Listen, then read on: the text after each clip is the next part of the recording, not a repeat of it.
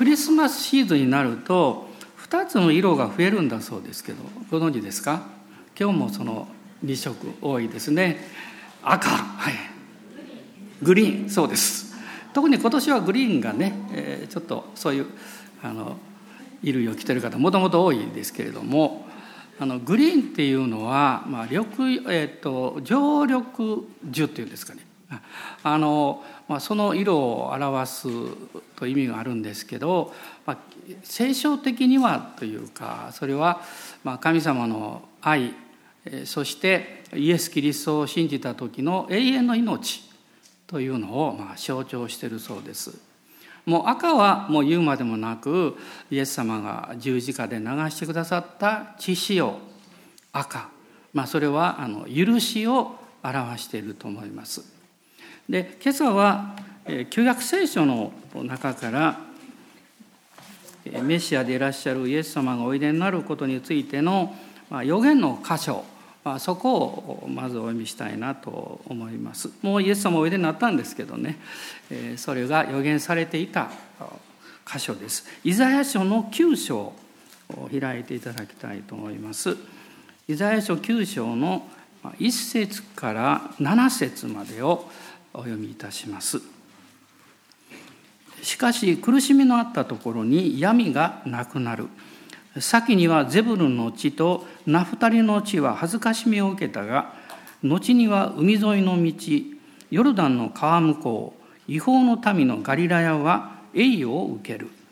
闇の中を歩んでいた民は大きな光を見る死の影の地に住んでいた者たちの上に光が輝く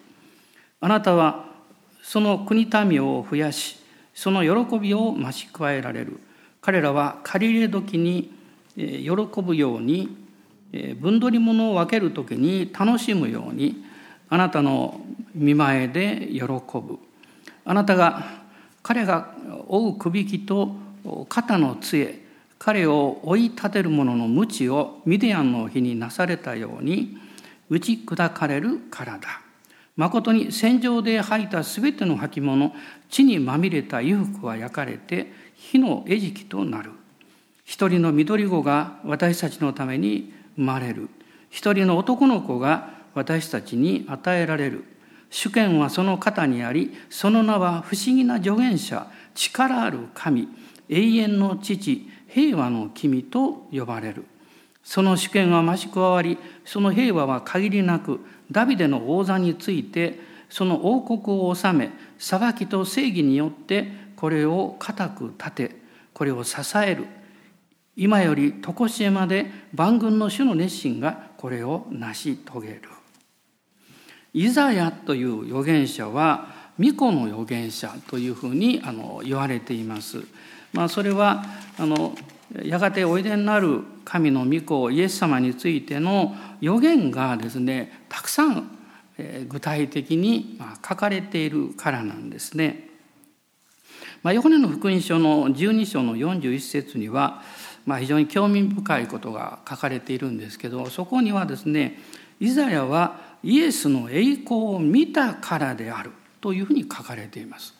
でイザヤという人は、まあ、紀元前、まあ、700年その前後の中で活躍をした人物なんですけれども神様ご自身の栄光その栄光を表す方を直接ですね彼は見たんだと書いてるんですね。まあ、直接会うということほどあの、まあ、力あることはないわけで、まあ、説明を超えてどういう方であるかということを伝えることができるわけです。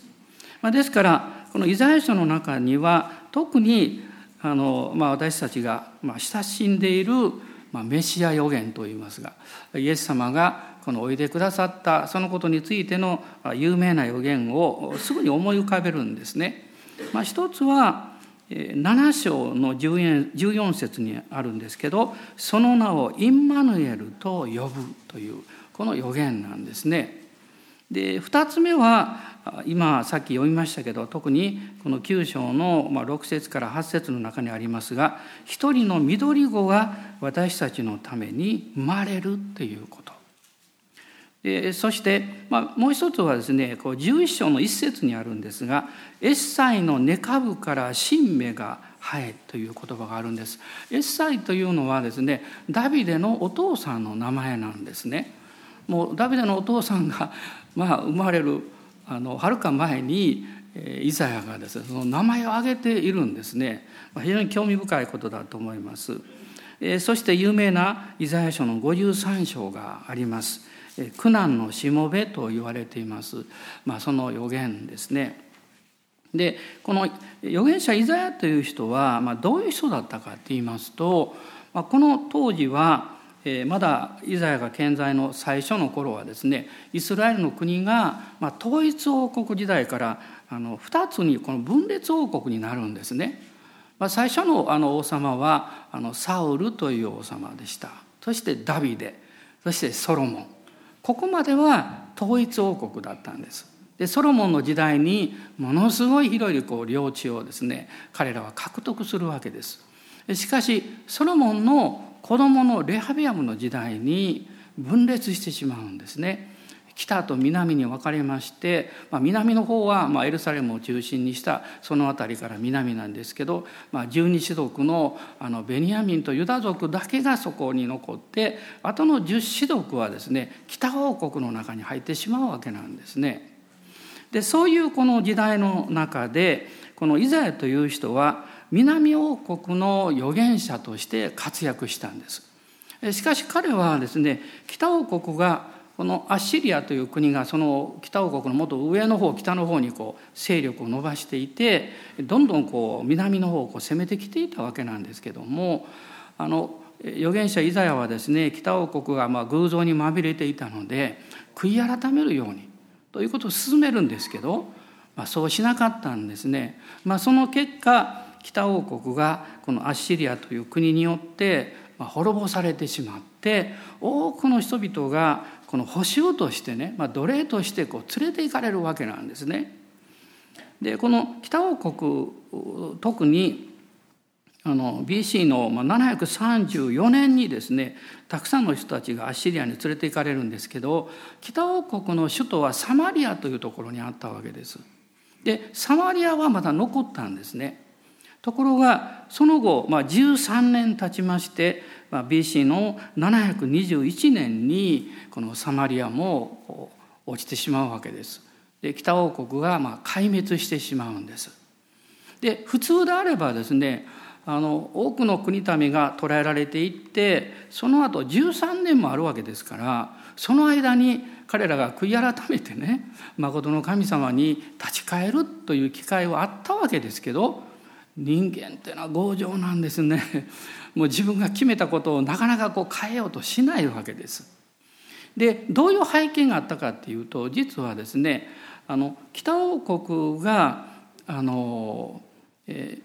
ー、えっとえっとまあごめんなさいアッシリアがですねあの北王国をこう攻めに来ていたわけですけども、まあ、その時に実は南王国に対しても、まあ、実は彼らの働きかけがありましてですね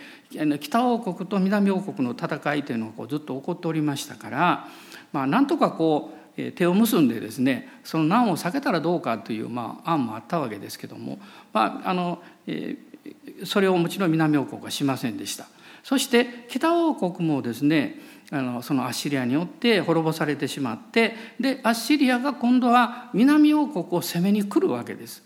まあ、しかし、まあ、イザヤが、えー、この予言を通しまたあの神様の大きな配慮の中で、まあ、南王国はこれ滅ばないであ滅ばあの滅びることなく 生き延びるわけなんですけどもでこのイザヤというこの彼はですね、まあ、一説によりますとあの王家の出身ではないかというふうに言われています。宮廷人ですね。でイザヤという人は、まあ、ウジヤヨタムアハズヒゼキヤというこの地勢に行きまして、えー、そして、まあ、そのヒゼキヤの息子が王になったんですがマナセというものすごい悪い王様なんですけどこの王様の時代に殉教をしました。あの一節によるとヘブル書11章にあるんですけどあのある人たちはノコギリに引かれっていうのがあるんですけど、まあ、イザヤがですね2枚の板に挟まれてノコギリで引かれて殉教したというこういうまあ恐ろしいこともあの伝承として残っているわけなんです。でこのイザヤという人はあの、まあ、王家の血統をこうつながりがあったとしますともうそれは教養を持っていた人であるということはすぐ分かるわけですね。で彼は預言者であり歴史家でもあったわけです。でイザヤの預言というのは実は新約聖書の中にはたくさん引用されているんですね。で、まあ、そういう中で、まあ、今日取り上げたその予言の一つがこの9章なんですけど特に今日は9章のこの1節から3節のところを中心に、えまあ、見ていきたいなと思っています。でここにですね9章の一節に「ゼブルンとナフタリの地」という名前が出てくるわけです。でゼブルンとナフタリというのはあのガリラヤ地方なんですね。まあ、北王国の方のしかも北の方でその地域を指しているんですけどですからアッシリアがこう最初に攻めてきた時に滅ぼされた地域でもあったわけなんです。あの第二列歴列王記ですねのあの15章の29節を読みたいと思いますが私読みますのでね聞いておいていただいて結構です。列王記第2の15章の29節にこう書かれています。イスラエルの王ペカの時代にアッシリアの王、えー、ティグラえー、ティグラト・ピリセルが来てイオンアベルベテマーカヤノアハケデシムハツェルギルアでガリラやナフタリの全土を占領しその住民をアッシリアへ捕らえ移したとこう書かれているんですけどでこの北の方のいわゆるゼブルンとこのナフタリの地というのは、まあ、この補修にあってですねそして国がま壊滅したその地域にあったわけなんです。ところがあの興味深いことはイエス様が生まれたのはベツレヘムですよね。でも育ったのはナザレなんですけどこのナザレというのはあのこの地域に、えー、あったわけなんですね。この地域にあのアッシリアによって占領されたその地域にこのナザレがあるわけなんです。ですからこの9章の中にですね9章の2節の後半なんですけど死の影の地に住んでいた者たちの上に光が輝く。で一節にはちょっと戻りますが先にはゼブルンの地とナフタリの地は恥ずかしみを受けたが後には海沿いの道ヨルダンの川向こう違法の民のガリラヤは栄誉を受けるって書いてるんですね。何のことを指してるんでしょうかこの栄誉を受けるというのはですねこの補修によってアッシリアによってもう滅ぼされたその最初の地域もともとはこの偶像崇拝の結果なんです。まあ、もっと探っていけばですねあのレハビアムの時代にヨラビアムという人が王になって北王国を支配しますけども北王国の人がですね神殿の礼拝でエルサレムに行かないように金の格子を祀ってですねあの2つの地域ベテルとかねそういうところにそれを置いて偶像礼拝をさせたんですね。で同時にその北というのはそのもっと上の方のあの国々との、まあ、交流がありましたのであのいわゆる非常にこう悪い偶像礼拝バール礼拝とかですねアシトロテ礼拝とかそういうものがこう入ってきて非常にこう影響を受けていたわけなんですね。まあ、そういう中で、まあ、ゼブルンとこうナフタリというのはこの偶像にこう満ちていたんですけどこう滅ぼされてしまった。しかし神様の憐れみは大きくってですねこの地が栄誉を受けるこれはメシアがここからご自身を公になさる。あのイエス様がお生まれになったのはベツレヘムですけども交渉外に入られたスタートはナザレなんですね。あの以前メッセージしたことがありますけどナザレの街道でですねあのイエス様がイザヤ書の巻物を受け取られて、えこのことが今起こったんだとおっしゃったんですね。そこからスタートなんですけどこれはあのこういうこの地域なんですよね滅ぼされた地域だからここでですねあの栄誉を受けるということが分かるわけです。まあ、正確に言いますとかつてのゼブルンの地の中にあったわけです。でゼブルンというのは賜物とか喜ぶだろうというそういうあの意味があるんだそうです。でゼブルンは、まあ、族長ヤコブの10番目の子供。まあ12の男の子は12部族。まあ後にヨセフが2つの部族になったんですけども。でその中で10番目でですねレアの息子なんです。あのラケルとレアという奥さんをヤコブはめとりました。でラケルを愛したんですけどこのレアの息子で、まあ、末っ子で6番目なんです。あのレアレアが産んだですね息子としてはね。でゼブルンというのは小さい領地だったらしいですけども、まあ、肥沃な地であのイスラエルでは4番目に大きい部族だったそうです。でこのゼブルンの地から有名な実はもう一人の預言者が出てます。ヨナという人です。ヨナはこのゼブルンの出身なんですね。そしてもう一つのこのナフタリというところナフタリ族ですがナフタリというのは我が戦いという意味を持っているそうです。まあ、族長ヤコブから見ますと第6番目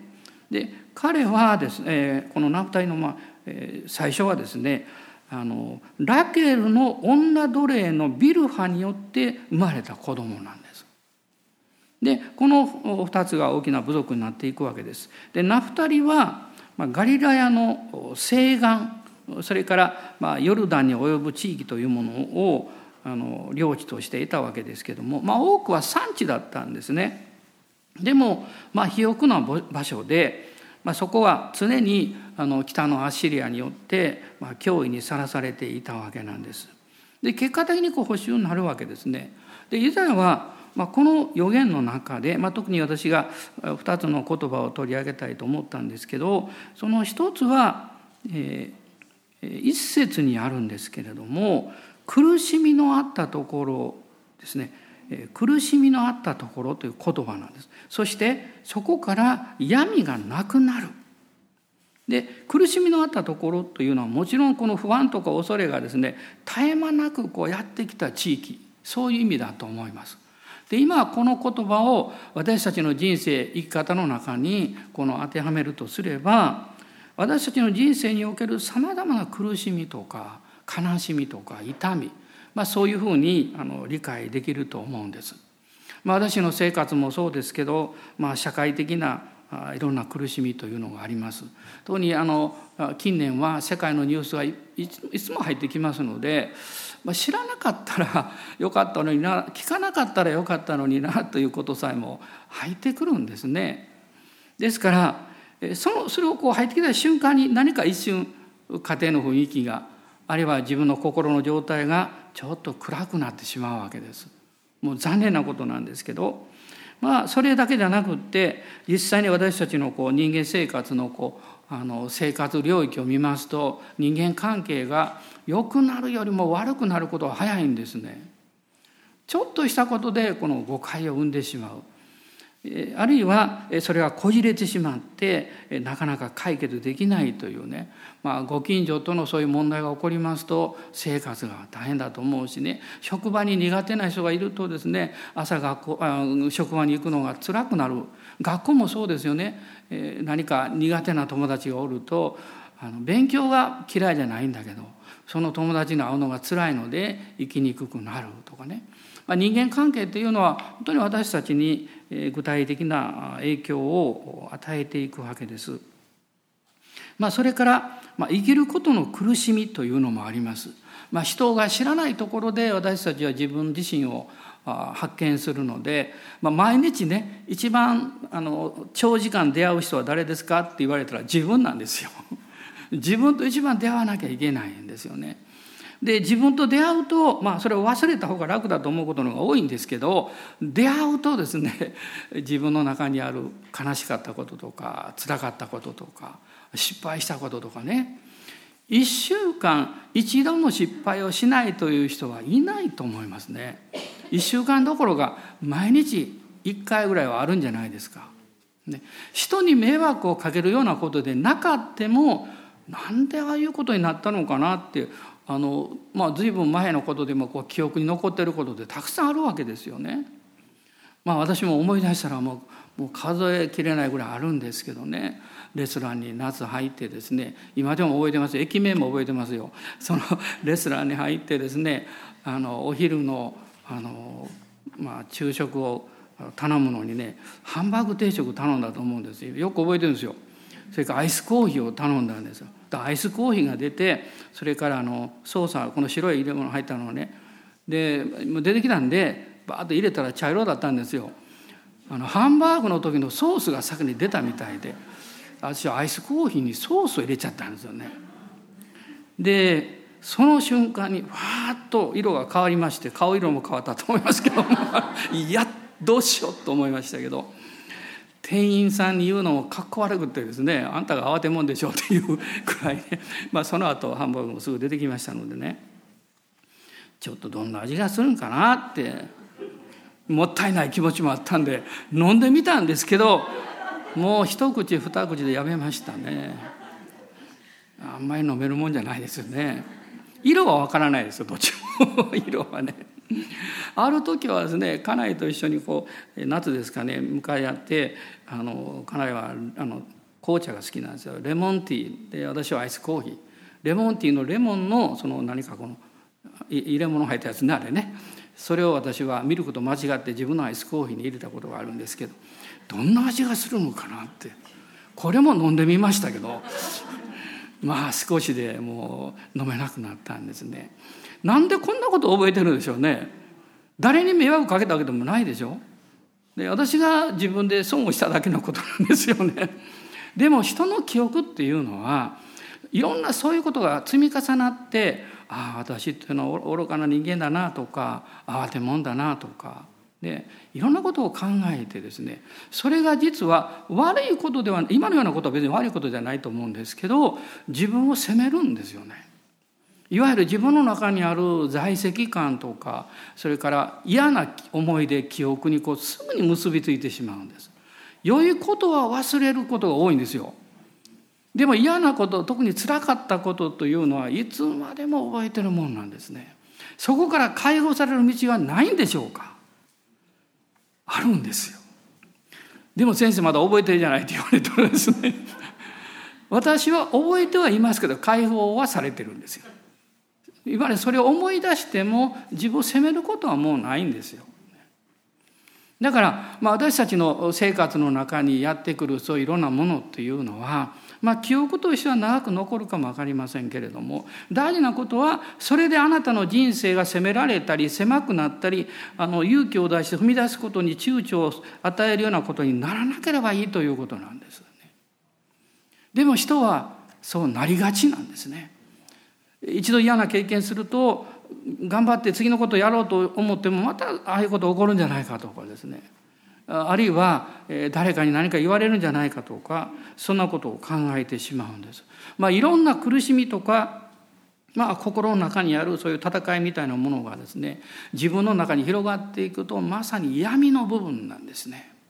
イエス・キリストは光として来られたんです。あなたにとって大事なことは闇を取り除くことではないんです。それはできない。光を迎えることなんです。光を迎えると闇は消え去るんですそうでしょ？光を迎えると闇は消え去るんです多くの人が自分の心の闇人生のそういう辛いところと戦ってるんですね真面目な方たちはそうだと思いますよでもクリスマスはあなたの人生の中に光がやってきた日なんですだからこの9章の2節の中にさっき言いましたけれども闇の中を歩んでいた民は大きな光を見ると書いてます。特にここには大きな光って書いてるんですよ。これはイエス・キリストを指しているんですね。そしてこの光がその人の人生の中に入ってきた時に死の影の地に住んでいた者たちつまり暗闇の中で、ね、人には分からないけれども自分を責めたり、まあ、心の中で羨んだりいろんなそういうことをしているその人の中に光が輝いた時にその闇が去っていくんです。でも闇はまた戻ってくるんですよ。その人が光を横に置いてしまったらね光の上に何かかぶせたら光の力が発揮できないのでまた闇は戻ってくるんですね。でも光を輝かせ続けるイエス様の方に心を向け続ける時に私たちは闇に対して勝利をすることができるわけです。恐れとか不安とか疑いとか孤独感とかですねそのところに神様が勇気をくださるんです。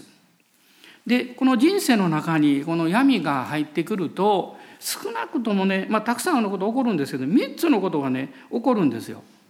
一つはね希望が持てなくなるっていうことなんです。いろんな良い計画を立てているのに皆さん計画って立てるのは簡単なんですけど立ててる計画を信じることができなかったら何一つやり遂げることはできないんですよ。だから大事なことは計画を持っていますかということがまず大事なんですけどその計画をあなたは心から信じていますかということです。その計画があるのに信じさせないようにするのが闇なんです。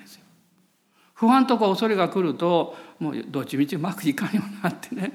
考えてしまうんですね。でそうするとこの自分の人生のこの方向が分からなくなるんですね。あの、信じることができた時には方向性があるんですよこういうふうに行こうってねそれがこう分かんなくなるんです、そして何か全てのことがもう終わってしまうんじゃないかというふうに、まあ、感じてしまうんです本当はそうじゃないんだけれどもそういうふうに感じてしまうんです。しかしあなたの人生にイエス様を見上げて主を賛美してそして神の御言葉が精霊によって思い起こされる時にそこに力が与えられます。勇気が与えられます。この9章をこうずんと読んでいくとこの6節の中に有名な言葉がありますね。一人の緑子が私たちのために生まれる。でこれはイエス様がこの地上に来られた。キリストである神がイエスという人間になって来られて十字架にかかってあなたは私のために死んでくださって救いを与えてくださった。永遠の命を与えてくださった。これは完成されているんですけどでもですねあなた毎日の生活の中でこの緑子が毎日毎日生まれる経験が必要なんです。あの夕方ねあの出かけて帰ってきた時に時々ですねあのもう家の玄関も真っ暗ですからあの鍵を開けるのに鍵穴にうまく鍵が入らないとかねそういう経験ある人結構ありますね。慌てもんですね。あの何を慌てものかってですね出かける前に電気つけとけばよかったんですよね。それ忘れてしまうんですよね。でこうなかなかね開けられないとかね。そういう経験をこうしてしまうんですけど同じようにですね私たちも毎日イエス様がお生まれくださったその経験を毎日自分の心の中に生活の中にああ今日も緑子が生まれてくださった私の闇がそれで消え去ったという経験が必要なんですよ。クリスチャンであるのに救い主を知っているのに闇の中を歩いているクリスチャンっているんです結構。救われているんですよ。天国には行けるんですよ。でも私の人生なんて惨めなんだろうと思いながら 生きてるんですね。それは電気のスイッチ入れないからですよ。スイッチ入れたらつくのにですね、スイッチ入れないから。電気来てるから大丈夫。そんなことはないですよ。来てるんです、家には。でもスイッチ入れないとつかないんですよ。あなたが今日この礼拝を終わって帰られるまでにね、そのスイッチをちゃんと入れてください。そしたらあなたが悩んでる部分とか困ってた部分とかどうしようかなと思ってた部分とかねそこがパーッと明るくなります明るくなると希望が見えてくるんですよ希望が見えてくるとねああ神様良い方だって私はいろいろ悩んだりしてるけど主は良いことをしてくださると信じることができるんですよ。アーメン感謝します。そしてあ全てが終わるんじゃないこれから始まるんだということがね 信じられるんですよね。でこの後緑子がだから生まれたらどうなるんですかってこう後に書いてるんですけど2つの大きなことあります。一つは主権はそのところにあると書いてます。主権っていうのはこれは霊的な力も表すんです。だからあなたの心に暗闇がやってきてそのまま放っておくと暗闇の力の主権によってあなたの人生が支配されていくんですよ。支配されていくんですね。あのええっとお話ししたことあると思うんですけどあのアメリカからジョンさんご夫妻が来られた時にですねあのこの2階でよく泊まっておられたんですけどあの彼らは信徒の方ですけど伝道のために日本に来られていたんですね。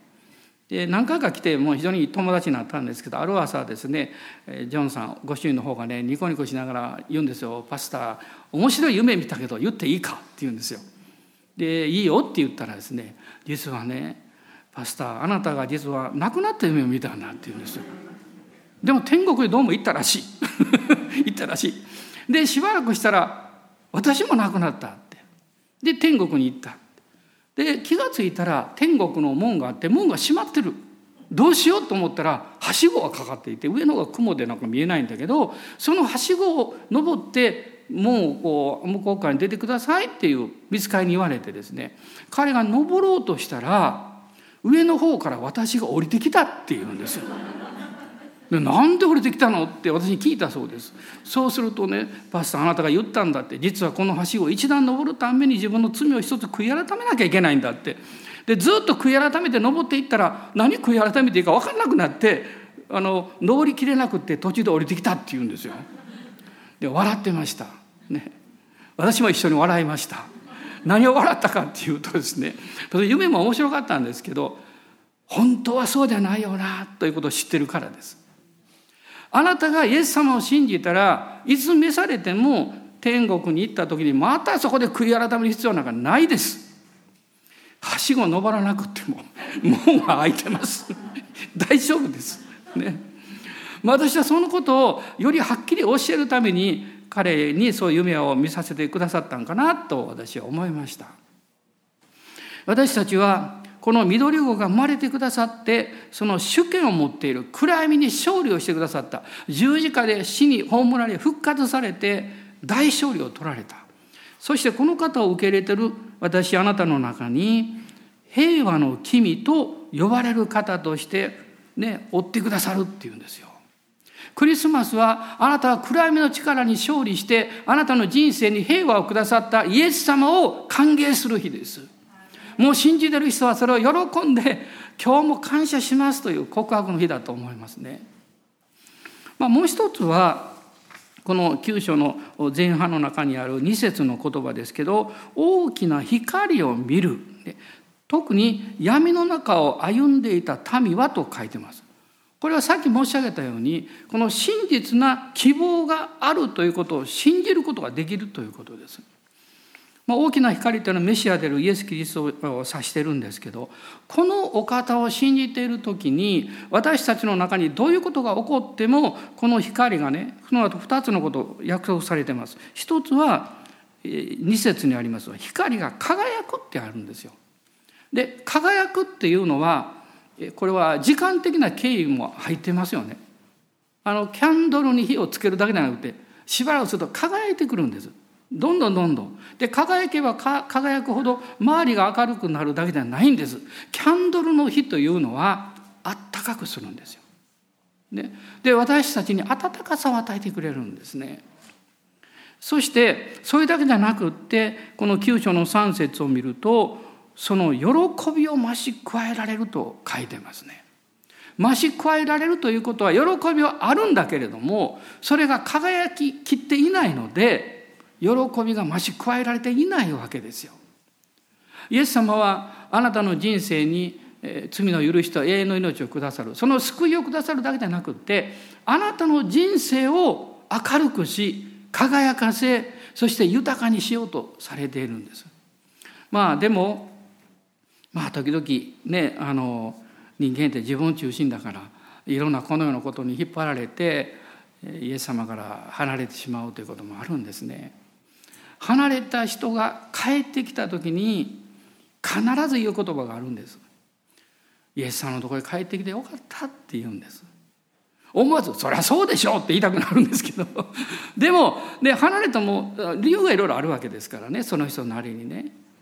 ででも分かってるんだと思います。そのイエス様からちょっと心が離れてる時はね輝きを失ってるんですよね。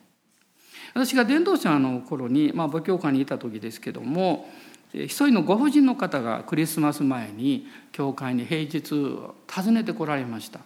でどうぞお入りくださいって言いましたで彼女は礼拝堂の後ろに座って静かに祈っておられたでしばらくしてちょっとお話していいですか?」とおっしゃったんで「あどうぞ」って言ったんです。で彼女は若い頃に教会に行っていてイエス様を信じてクリスチャンだったそうなんです。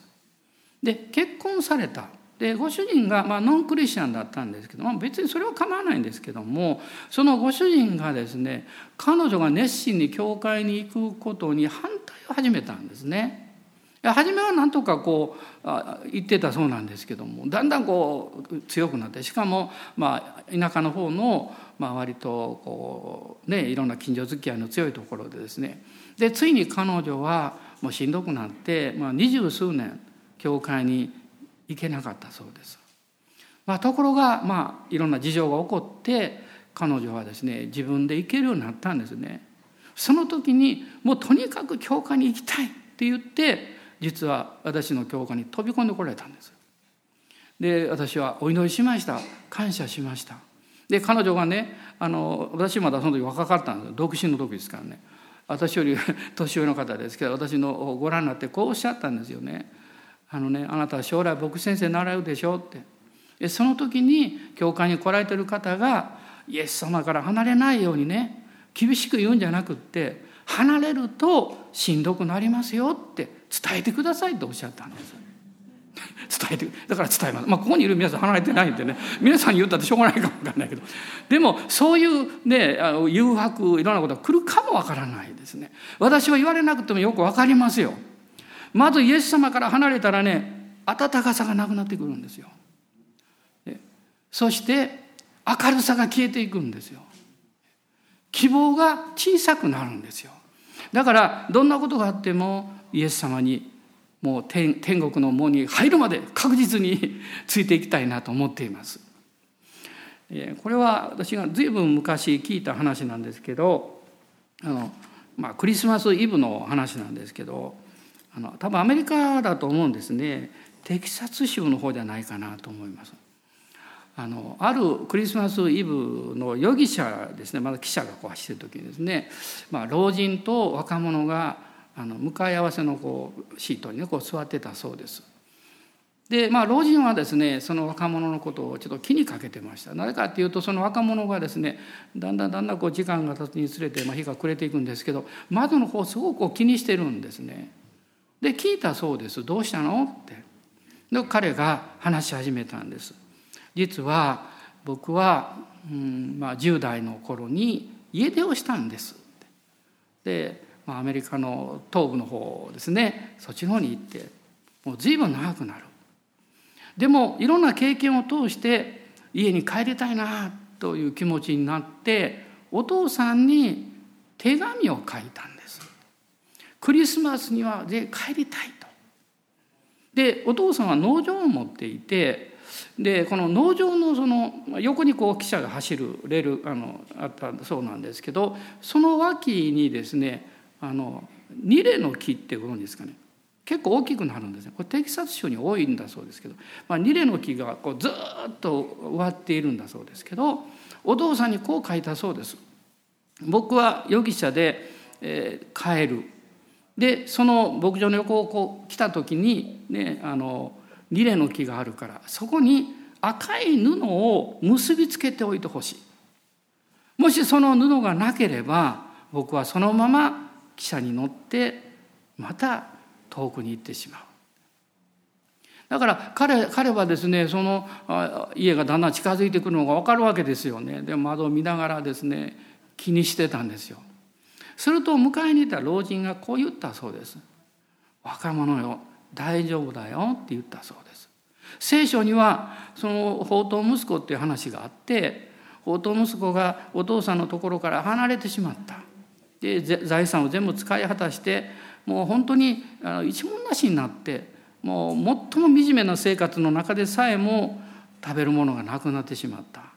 その時に彼はお父さんところへ帰ろうってそのことを思い出した。で帰っていったけどお父さんが受け入れてくれるかわからないのでものすごい不安を持っていたけどお父さんの方が自分を見つけて走ってきて抱き寄せて息子として迎え入れてくれたこういう聖書に話があるよってだから大丈夫だってなぜかっていうとねその聖書の息子はお父さんのことを忘れていなかった。ということはお父さんも忘れていないということなんです。なぜまあ法と息子の話にちょっとなりますけどお父さんはその息子が財産の自分の、まあ、亡くなった時受け取る分を全部受け取ってね行ってしまった時引き止め引き止めなかったんでしょうか。一つの理由ですよ。信じていたから。人は自分が経験しないと納得しないことってたくさんあるんです。それが一時的にお父さんから離れてしまってそのおそらく財産を使い果たしてしまう惨めになるんじゃないかってお父さん分かっていたとしてもそうさらせた。生かせた。なぜなら彼の心の中にもっと大事なものがあるということをしっかり思い起こさせるためなんですよ。同じようにあなたもねこの家を出てもう随分経ってるかも分かんないけどお父さんのところへ帰ろうという気持ちになったということはお父さんが待っていてくれてるということに間違いはないんだから。信じなさいって。大丈夫だからって。でも僕不安なんですってね。でそのこの年寄りが言ったそうですねそれじゃあ私がね窓の外見てあげるからしばらくねもうすぐしたら家着くのところ通りそうだからねあなたこう目を閉じてね待ってなさいと。しばらくするとですねその老人が大きな声を上げたそうです「若者よ外を見なさい!」って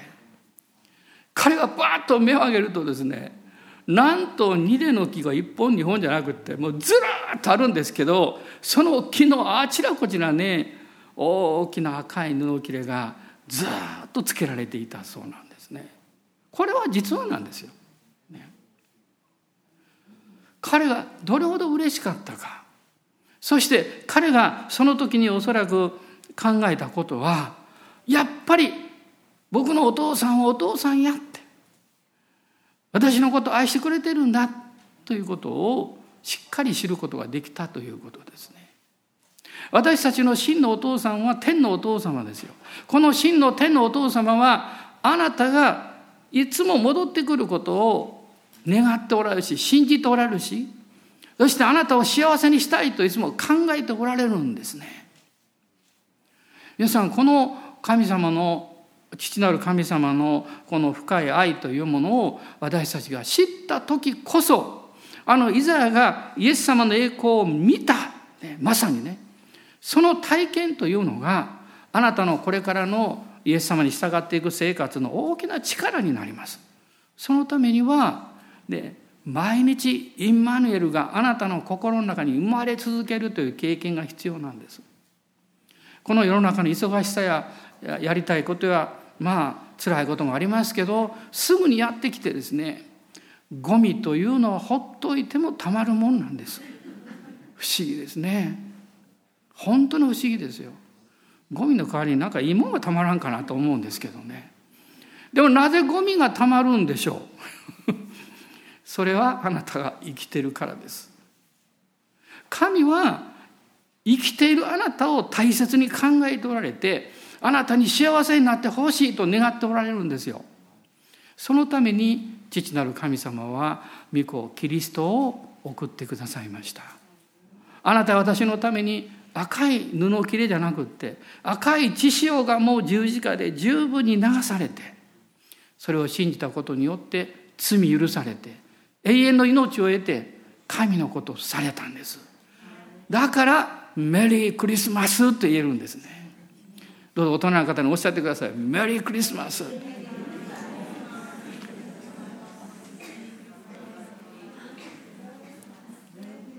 なんかこの礼拝のね、まあ、ここにいる方だけじゃなくて、まあ、たくさんの方がまたこのメッセージ聞かれるんですけどその聞かれた時にちょっと心がイエス様から離れていたなって、ね、都合のいい時だけ戻ってきていたなとかそれを神様責めないですよ。責めないですよ。むしろ戻ってきたことを喜ばれるんですよ。もし誰かねあなたの家族の親しい友が、まあ、勝手に出て行ったとしてですね帰ってきた時に「なんで帰ってきたんや?」って言いますか？言ったとしたら残念ですね言われた家族やその人はまた出ていくでしょうね。そんなこと言わないでしょ。よかったねって。嬉しいよって。ずっと待ってたよって。神様はそういう方なんですね。どうぞお立ち上がりください。このクリスマスもう一度心から主に感謝を捧げたいと思います。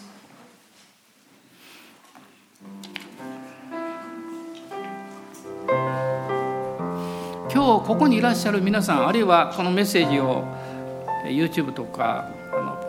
ポッドキャストで聞いてくださってるたくさんの方たちいらっしゃいますけどあなたはイエス様につながっておられると思いますね。でもそうでない離れてしまった方たちがいるはずです。でも決してどうどうして教会行かないのとかダメだよとか言わないでください。その人たちの心の中には父のことを知っています。いつか帰りたいという思いもあるんです。だから信じてあげてください。そして一緒に感謝してください。一緒に主を崇めることをしてください。神様はあなたを幸せにする。そしてあなたの喜びは多くの人たちが再びイエス様のところに帰ってきた時にもっともっと豊かになります。私は18歳のクリスマスの前ですけど土曜日の夜にイエス様を信じる決心をしました。高校生ばっかりがいた時です。20人ぐらいおりました。新しい人もたくさんいて、まあ、僕先生が「イエス様を今日信じたい人いますか?」と「手を挙げてください」ってどうも気配でみんな手挙げてるなって分かりました。でも僕はもうどうしようかなと思ってもう早く家に帰りたかった。なぜかってその日僕の誕生日だったんですで友達がね家に来てたんです。近所の友達が。だからもう早く帰りたい、でも先生は粘粘るんですね。他にいませんかって。薄目を開けてこう見たらですね私の同級生とかみんなが手を挙げてるんですよ。残ってるのは僕らしい。先生は誰かいませんか?」って言うけど知らにらしい僕のことだろうって。でもありがたいなと思いましたね。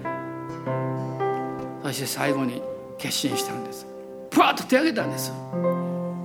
そうするとね先生が飛んでこられたみたいですよ。私の頭に手を置いて祈ってくださったんです。そしてみんなイエス様信じましたねっておっしゃったんです。分かりましたねどうしたそうするとそこにいる20人ぐらいの高校生がうわーって拍手したんです私は一瞬きょとんとしてですねこの拍手を引き金になったのは僕かとか思いましたけどでもそうじゃなくって神様は全ての人が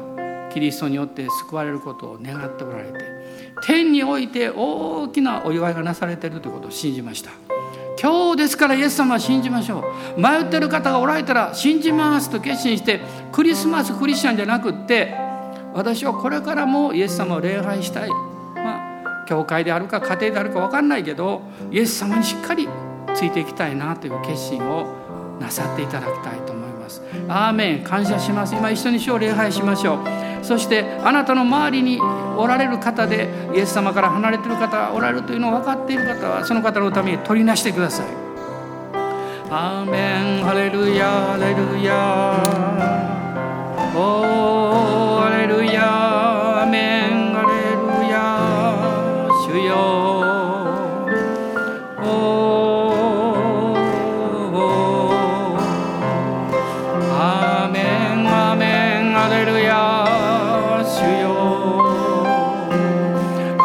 されています。あなたは値打ちのある人です。神はあなたに使命を与えています。今日この使命を希望とともにしっかり受け取って主よ私はあなたを信じて歩んでいきますと。どうぞお祈りください。アーメンアーメンアレルヤ主よ主の光があなたの顔に輝きますように。あなたの言葉の中に輝きますように。あなたの態度の中に輝きますように。アーメンアーメンアレルヤ。主よアメン。アメンアレルヤ。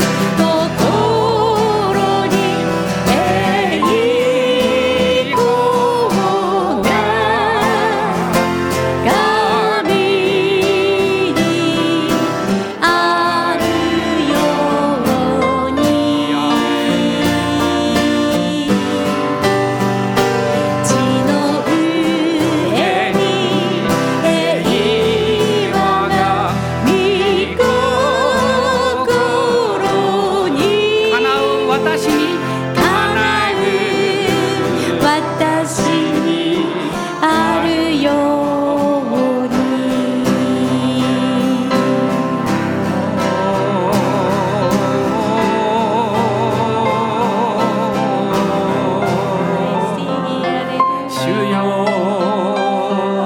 悔い改め